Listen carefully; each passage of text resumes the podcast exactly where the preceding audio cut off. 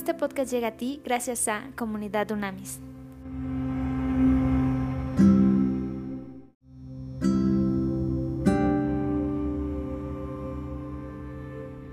Trascendente día, vamos a seguir con nuestro maravilloso estudio de las escrituras. Ahora vamos a iniciar la primera carta a los tesalonicenses, ¿ok? Lo que vamos a hacer hoy es la introducción y ya mañana propiamente vamos a iniciar con el capítulo número uno de esta importante carta. A ver, vamos a ver, entonces empezamos. El autor eh, se, piensa que es Pablo, el apóstol Pablo.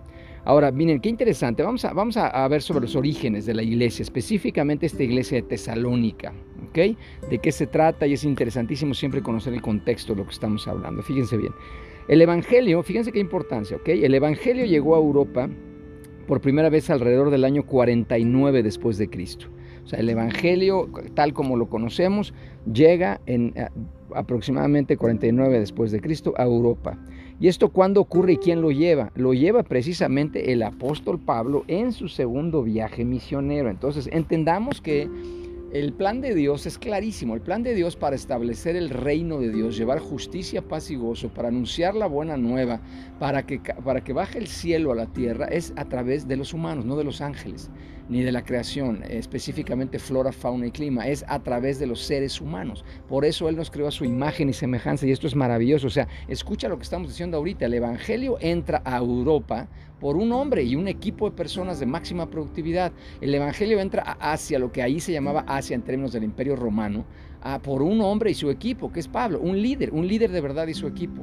Entonces, esa, ese, ese mismo Espíritu de Dios es el mismo que se mueve ahorita. O sea, tú y yo estamos habilitados y somos capaces de poder transformar eh, familias enteras, comunidades enteras, estados de la República enteros, países completos, regiones completas, ¿ok? Está clarísimo en el ejemplo y ahora con la tecnología muchísimo más, ¿ok? Entonces, en su segundo viaje misionero, Pablo y su equipo de máxima productividad zarparon de Troas, ¿ok? Troas, ¿qué era? Troas era lo que, eh, la, ciudad de Troya, de Troya en Grecia, ¿ok? Vía la isla Egea de Samotracia a Neápolis, la ciudad portuaria de Filipos. Y te acuerdas ahí que hubo una visión nocturna de un hombre en Macedonia. Eso lo puedes revisar en Hechos 16, 8 al 2. Entonces aquí, fíjense muy bien, fíjense cómo Pablo de inmediato llega y empieza a interrelacionarse, no pierde el tiempo y se llaman conexiones divinas.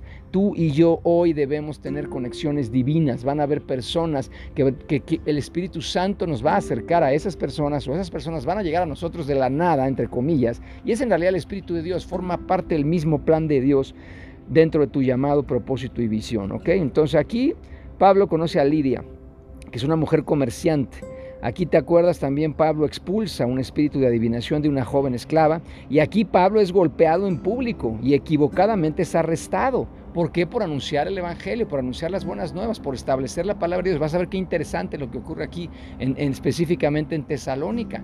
Y hoy me da risa que hay un montón de hijas, hijos de Dios, de cristianos que no quieren, o sea, todo lo quieren peladito y en la boca, todo quieren nada más el Evangelio y la prosperidad, no quieren que se les hable de dificultades, de problemas, porque claro que hay gracia y hay favor y misericordia, pero hay que trabajar y, hay que, y para establecer el reino hay oposición. Y hoy la gente no quiere vivir oposición, está en una zona de confort tremendamente grande, por eso hay una crisis tan fuerte en lo social. ¿Ok? Entonces, aquí, ah, ojo, al saber que Pablo y Silas eran ciudadanos romanos, fíjate nada más el nivel de importancia. En aquel entonces ser ciudadano romano pues era lo máximo, era lo máximo y quien lo compraba salía carísimo. ¿Ok? Y ellos, ellos, ellos eran obviamente el origen que tenían en ciudadanos romanos Pablo y Silas, por derecho te podían ser romanos, las autoridades imperiales se disculparon cautelosamente, los liberaron, y los instaron a abandonar la ciudad con mucho cariño y mucho cuidado, lo cual así efectivamente hicieron. Esto confirma los Hechos 16 del 13 al 40. Después, ¿a dónde se fueron? Viajaron 150 kilómetros hacia el suroeste. Pablo y Silas llegan precisamente a dónde? A Tesalónica. Y siempre, como era la costumbre de Pablo y su equipo de máxima productividad, lo primerito que hizo fue a la sinagoga y predicó durante varias semanas que, y que predicaba, argumentaba que Jesús era el hijo del carpintero de Nazaret y además era el ungido de Dios, el Mesías prometido desde hacía mucho tiempo en las escrituras judías. Esto lo puedes confirmar en Hechos 17, 1, 3. Aquí Pablo, ¿qué hace? Nada más y nada menos establece la segunda mayor iglesia en el continente europeo. De ese tamaño es el líder de verdad llamado Pablo. Entre aquellos que aceptaron el Evangelio no solo había judíos, como Aristarco, Sino también había griegos devotos, es decir, gentiles que asistían a los servicios de la sinagoga, pero no por dejarse circuncidar, pero por no dejarse circuncidar nunca llegaron a convertirse completamente al judaísmo. Además, un número considerable, ojo, de mujeres prominentes de la ciudad respondieron al mensaje de Pablo. Esto lo puedes profundizar en Hechos 17:4. Esto es importantísimo, ¿eh? o sea, hay que entender que Jesús, cuando estaba Jesús de Nazaret, cuando estuvo acá, y Pablo y todos y cada uno de los discípulos, predicaron y hablaron a todo mundo, a las multitudes, a gente necesitada, a gente enferma, a gente que padecía. Y también eso incluye, eso incluye gente, obviamente, que está en prominencia, que está en posiciones de poder económico, político, social. Esto es importantísimo. Y ahí se daban las conexiones divinas. ¿Y por qué? Porque se abren puertas. Obviamente se abren puertas para llegar a establecer el reino con mayor impacto y con mayor alcance. O sea, aquí está muy claro. Estas mujeres prominentes, obviamente con sus esposos, podrían abrir puertas muy grandes. Entonces, la fe de los creyentes cristianos de Tesalónica llegó a ser ampliamente conocida. ¿ok? Eso lo vamos a ver ahora que estemos estudiando a partir de mañana. Por lo menos dos veces la iglesia de Filipos envió ayuda financiera a Pablo mientras éste estaba en Tesalónica, donde su estancia se prolongó por varias semanas. Mientras el libro de Hechos hace énfasis en los orígenes judíos de la iglesia de Tesalónica, las cartas de Pablo que les dirigió aclaran que muchos de ellos se volvieron de los ídolos a Dios, que lo vamos a ver también en la carta cuando la adoración de ídolos en tiempos del Nuevo Testamento era una práctica gentil no judía. La variedad étnica, la variedad étnica era un rasgo de la iglesia de Tesalónica. ¿Por qué se llamaba Tesalónica? Porque fue bautizada así por un rey macedonio y por honor a su hermana a fines del siglo IV antes de Cristo. ¿okay? Las, fíjate la importancia de la ciudad. ¿eh? La ciudad de Tesalónica era la capital del distrito del mismo nombre en la provincia romana de Macedonia y poseía un magnífico puerto natural de los mejores del mundo conocidos en aquella época. Estaba localizada junto a la famosa vía Egnacia, una importante ruta militar, ¿ok? Y después, y era gobernada por una clase de funcionarios especiales, o sea, sin duda alguna era una ciudad especial de poder, de poder y de gran influencia en el mundo antiguo. Y ahí, justo ahí, Pablo establece la segunda iglesia más grande e importante de Europa. ¿Ok?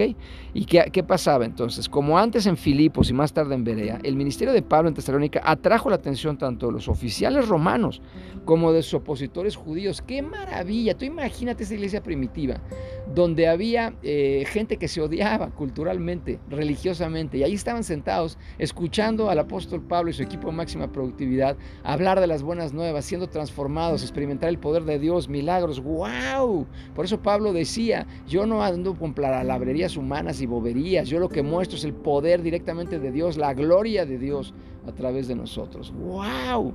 ¿Ok? Imagínate un centurión romano sentado al lado de, una familia judía donde tenían una posición tremenda, de griegos que los habían sometido y los esclavos. O sea, wow, unas mujeres prominentes con sus esposos, gobernantes y al lado de ellos un esclavo, una familia de esclavos. Qué maravilla de la iglesia primitiva. ¿Ok? Entonces a los líderes judíos no les agradaba que se desviara la lealtad de los miembros de la sinagoga. Entonces, ¿qué fue lo que sucede? Que es muy claro. Presentan acusaciones contra Pablo y su equipo ¿ok? ¿Y por qué? Y ve qué maravilla, ¿por qué han puesto el mundo al revés? Porque estos son los que están trastornando al mundo. A ver, pregunta, ¿tú y yo estamos trastornando al mundo? ¿Tú y yo estamos poniendo al mundo al revés? Que esto es muy importante, te lo digo claramente, ¿tú y yo lo estamos haciendo?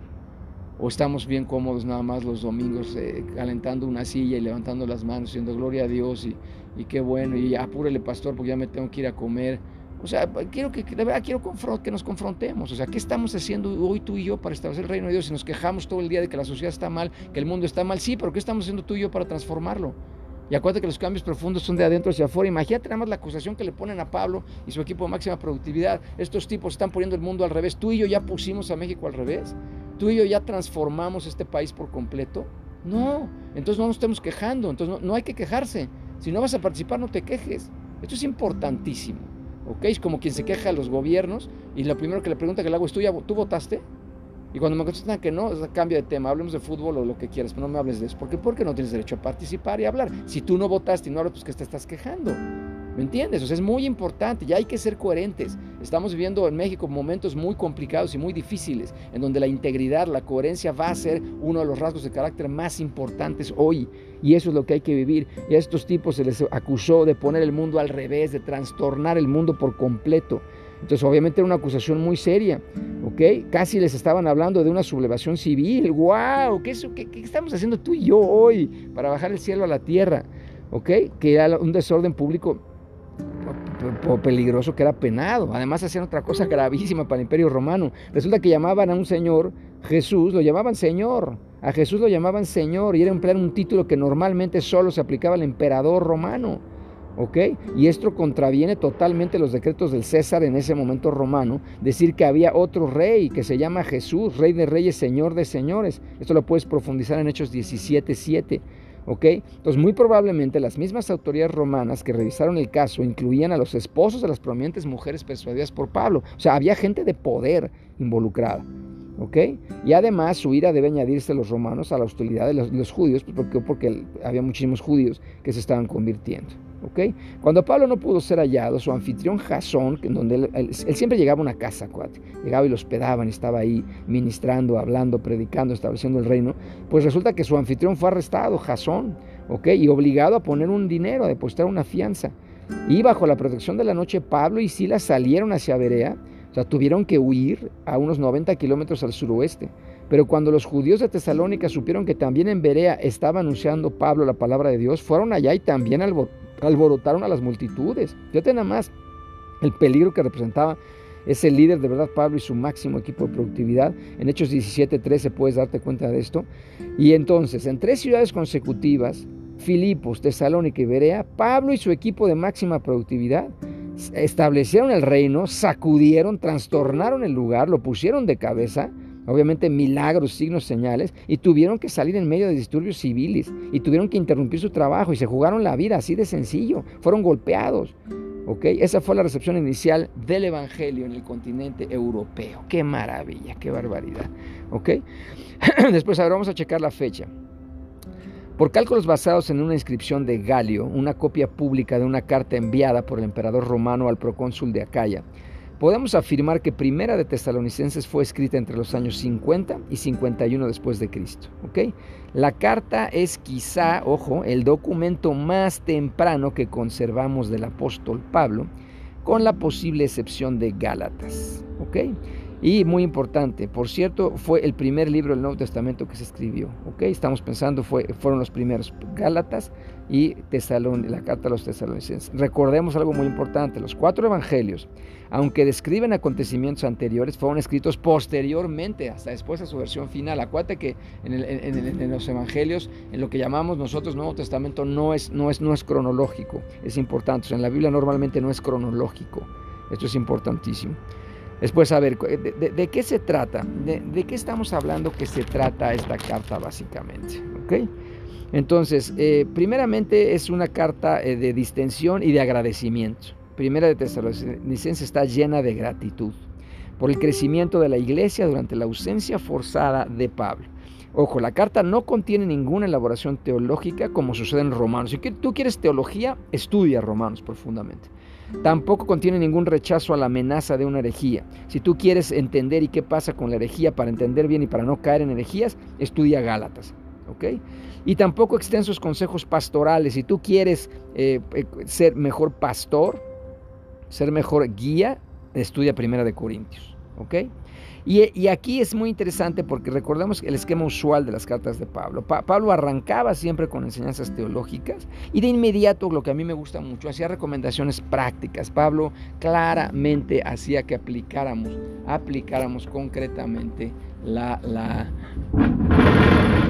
aplicáramos concretamente la, la la, la, vida práctica, la vida personal, lo que estuviéramos en ese mismo aprendiendo específicamente por el apóstol. Por el apóstol y su equipo, ellos eh, básicamente nos lo planteaban. Entonces, esta es la introducción. Hoy, en este momento, estamos haciendo la introducción en este justo momento y vamos a terminar orando. Pa, en el nombre de Cristo, te damos gracias, gracias Gracias por esta revelación, Pai. En el nombre de Cristo, en este momento te pedimos que nos levantemos y podamos resplandecer en tu nombre. Levántanos, Señor, para sacudir, para sacudir comunidades, para sacudir familias, para sacudir estados completos de la República en México, para sacudir México, para sacudir regiones como América Latina, Señor. Queremos vivir ese mismo poder, esa misma autoridad para que tu palabra sea extendida, sea conocida, para que realmente la gente llegue a tener un encuentro cara a cara contigo, Dios, que su conexión sea profunda de paternidad, de identidad. Ayúdanos, Señor, a ser creativos, innovadores, disruptivos, para poder presentar la buena nueva, para poder presentar tu palabra, Dios, de una manera diferente completamente, que la gente la reciba y la gente inmediatamente sea transformada. Hoy son tiempos de evangelización, hoy son tiempos de levantarnos y anunciar tu palabra y establecer tu reino, Señor. Se va todo espíritu ya de miedo en el nombre de Cristo. En este momento nosotros te decimos gracias, gracias porque nos empoderas y nos facultas para establecer tu reino con poder y con autoridad de lo alto. En el nombre de Cristo, esto lo hablamos, lo profetizamos, pero sobre todo lo creemos y lo vivimos sabiendo que hecho está. Amén y amén.